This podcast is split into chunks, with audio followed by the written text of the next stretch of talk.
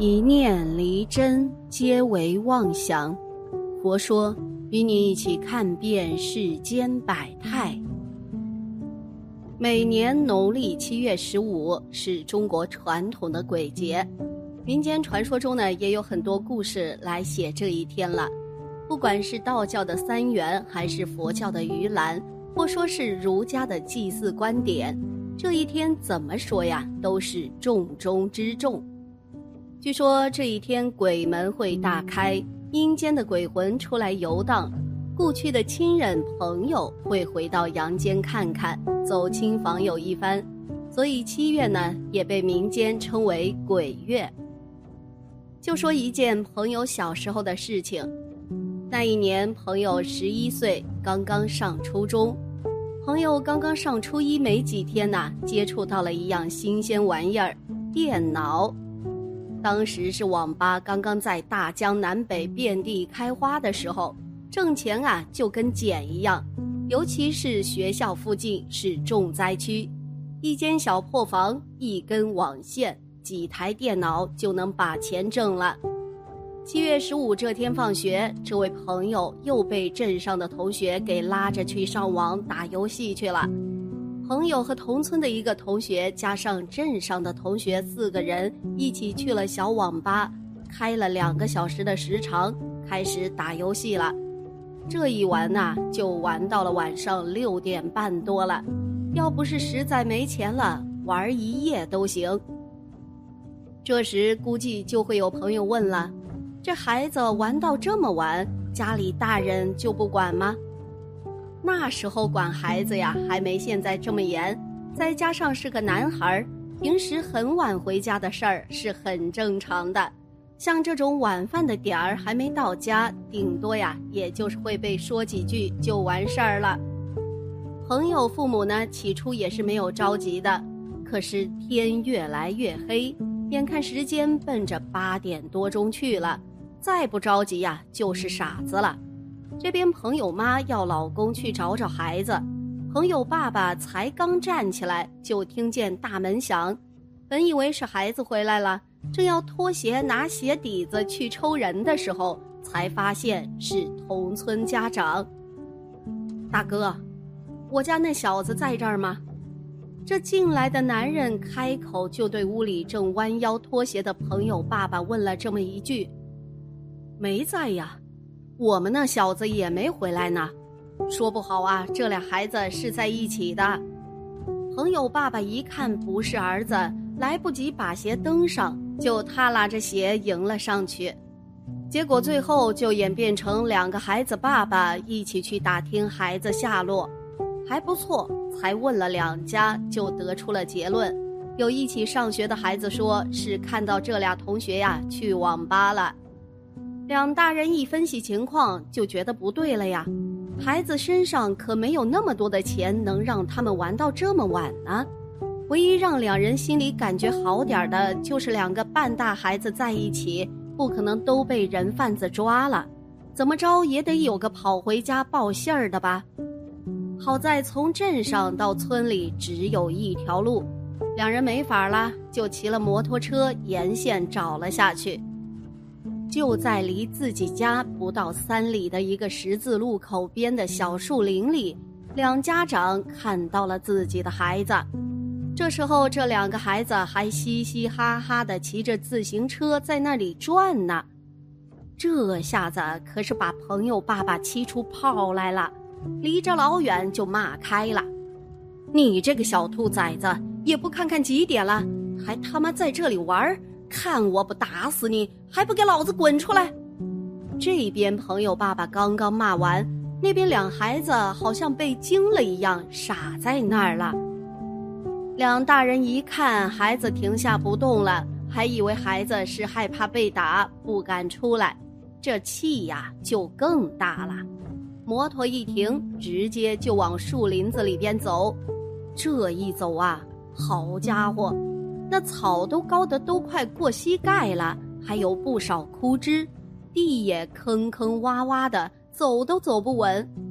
朋友爸爸还骂：“你这个小兔崽子，长本事了啊！这破地儿走都走不稳，你骑个车子还跟飞似的，你不心疼车子，老子心疼钱，还不给老子过来！这时候，两个孩子还是没有反应。朋友爸爸和另一个家长看孩子还不答话，气得呀，一个饿虎扑食，把各自的孩子抓了个瓷实。这顿打呀，两孩子的反应也不对，没跑没跳也没哭。就好像是傻了一样，等两人打完了，这俩孩子才好像刚回过神儿来一样，哇的一声哭开了。两大男人也粗心呐，也不管孩子怎么哭，把孩子压着回家了。另一个孩子就说了：“单说我朋友到了家之后，一头趴到他妈怀里就哭开了，好容易朋友才把事情说清楚。原来呀。”这俩孩子从网吧出来往家走，半路要过好多路口，他们就发现路口边上有好些个纸灰，小风儿一吹呀，满天飞。一看这玩意儿好玩啊，就一人找了一根树杈给绑到了车后架上，做了一个简易的扫帚，然后开始骑着车专找指挥多的地方走。车一过去，后边树杈子一扫。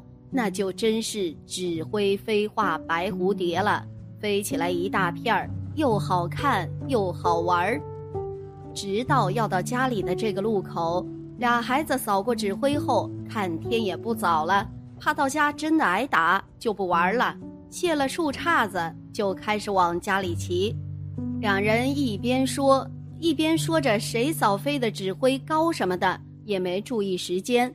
反正啊，就是顺着一条路走，直到朋友他爸打完他的时候，才发现自己在小树林里呢。朋友他妈一听啊，立马断定鬼打墙啊，就是有点不明白。一般鬼打墙呢，被人一冲就没了，可是自己孩子为什么直到挨完打才好呢？后来呀，还是村里老人听说这个事儿之后闲聊。给这个事儿啊定了个性，那老人呐是这么说的：人分贫富贵贱，鬼也有三六九等。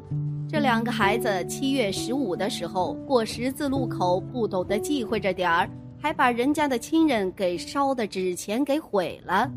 那鬼呀，估计也是个有点道行的主，就把这两孩子迷了。等孩子家长来了，也不怕。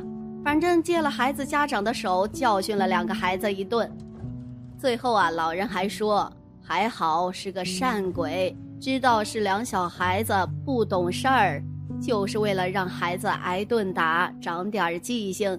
要是遇到个不讲理的，至少大病一场，甚至会把孩子带走呢。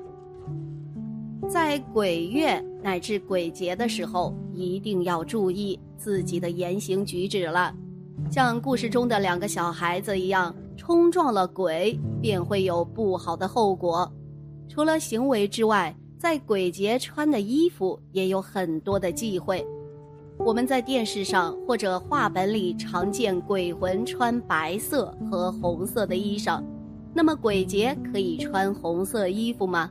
鬼节穿红色是不是不好呢？鬼节可以穿红色衣服吗？鬼节当天呐，最好是不要穿红色的衣服。